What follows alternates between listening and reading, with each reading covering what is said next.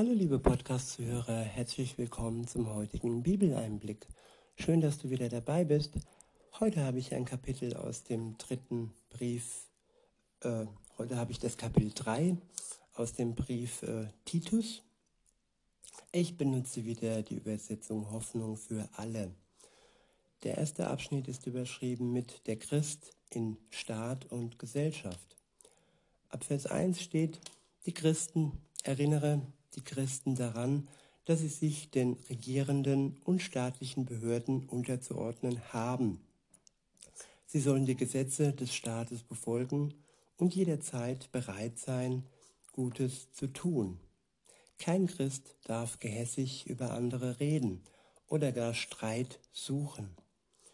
Er soll vielmehr jedem freundlich und liebevoll begegnen.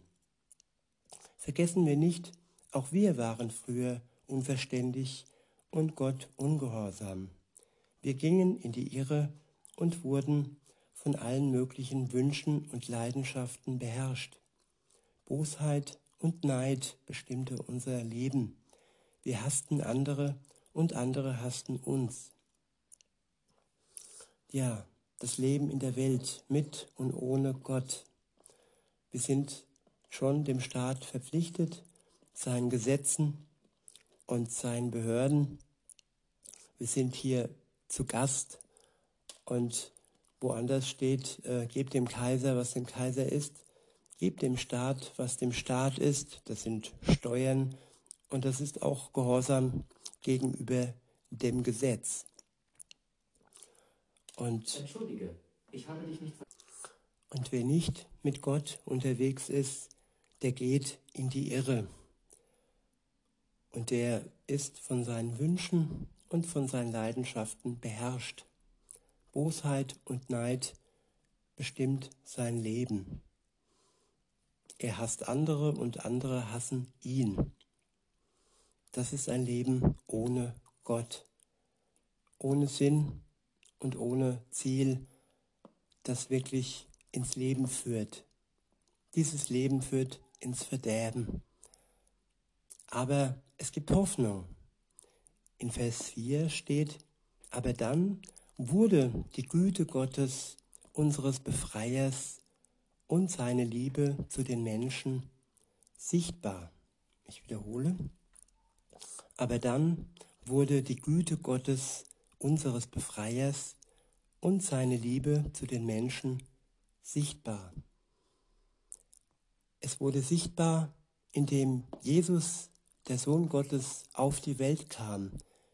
Er wurde in die Welt hineingeboren, in Bethlehem, in eine Krippe, nur mit etwas Stroh und zusammen mit Eseln und sonstigen Tieren. Er war arm und hat sich ganz klein gemacht für uns.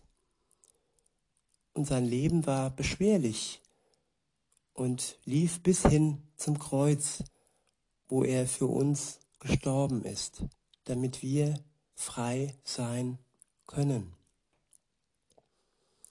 Weiter heißt es, er rettete uns nicht, weil wir etwas geleistet hätten, womit wir, womit wir seine Liebe verdienten, sondern aus lauter Güte. Ich wiederhole, er rettete uns nicht, weil wir etwas geleistet hätten, womit wir seine Liebe verdienten, sondern aus, Leiter, aus lauter Güte. Ja, Jesus rettet nicht, ähm, nachdem wir ihm eine Vorleistung gebracht haben, nachdem wir gute Werke getan haben und fälschlicherweise, wie viele andere glauben, ja, dass wir aufgrund dessen von ihm gerettet würden. In einer anderen Religion ist es sogar so, dass es da eine Waage gibt, wo die guten und schlechten Taten aufgewogen werden.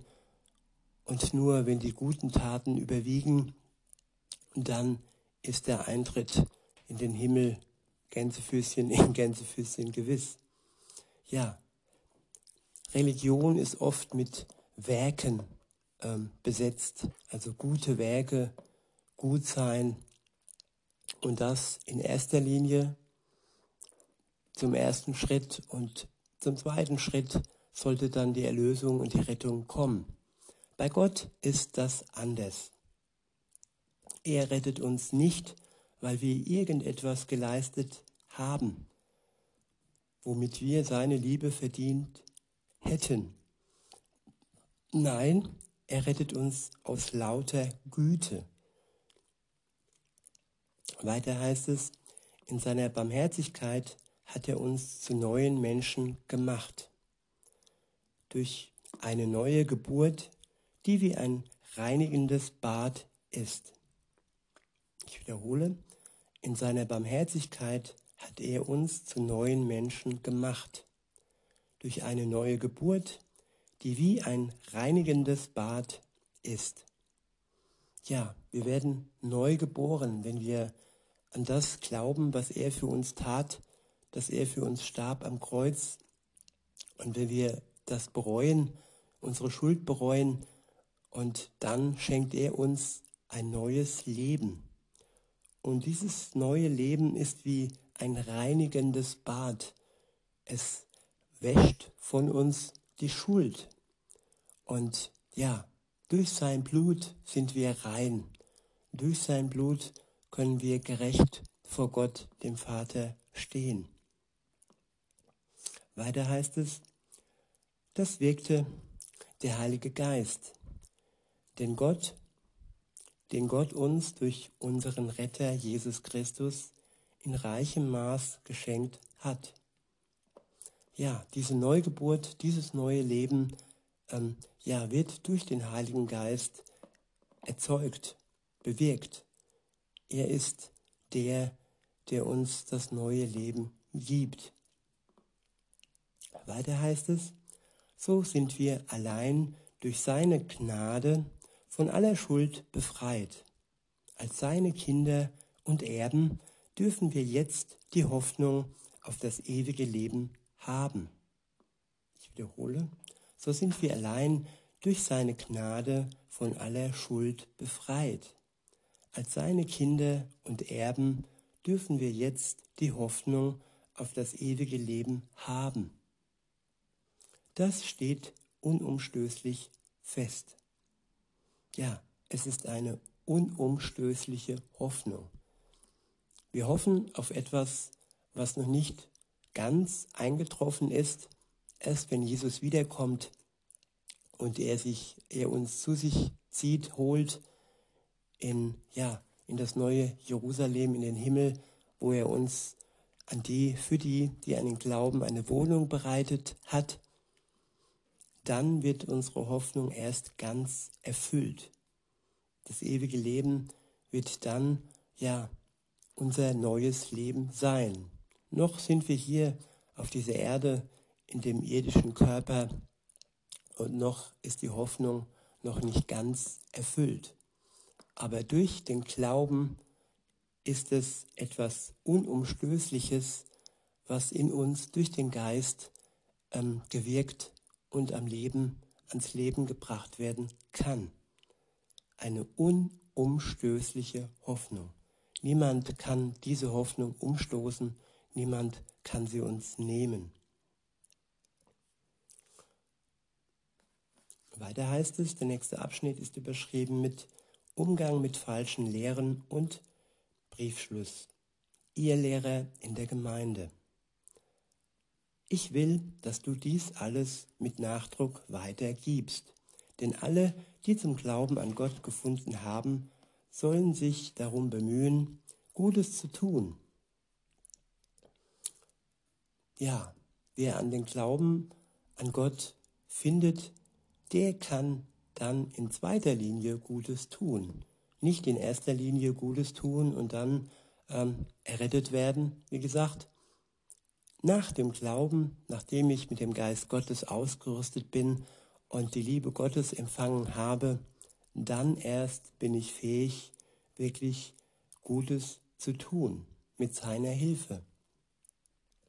Weiter heißt es, das ist nützlich und hilfreich für alle Menschen, wo es törichte Auseinandersetzungen gibt und man völlig sinnlos über Abstammungslinien und Geschlechterregister streitet, da hast du nichts zu suchen.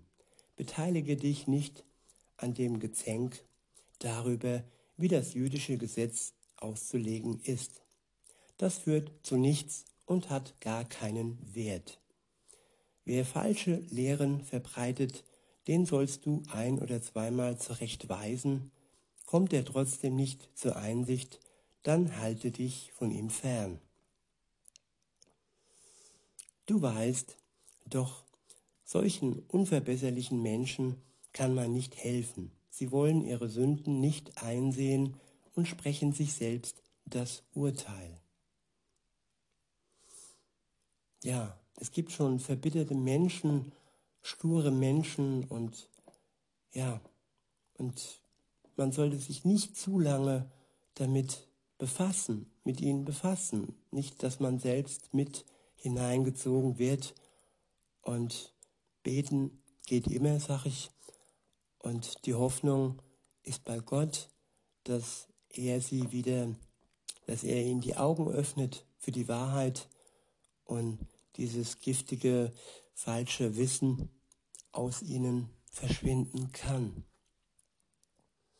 Der nächste Abschnitt ist überschrieben mit Bitten und Grüße.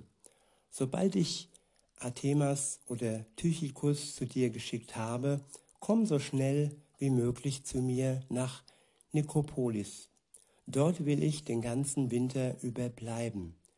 Den Rechtsgelehrten Zenas und auch Apollos rüste mit allem aus, was sie für die Reise brauchen, damit ihnen unterwegs nichts fehlt. Alle, die sich zu Jesus Christus bekennen, müssen lernen, dort zu helfen, wo es nötig ist. Ja, wo ist Hilfe nötig und welche Hilfe kann ich ähm, ja, leisten? Welche Gaben habe ich? Welche Mittel habe ich zur Verfügung?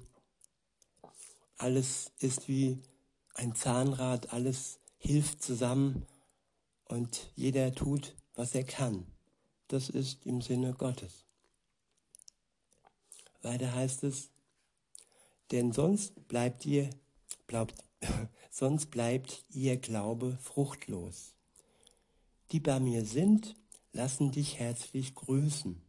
Viele Grüße an unsere lieben Freunde, die durch den Glauben mit uns verbunden sind.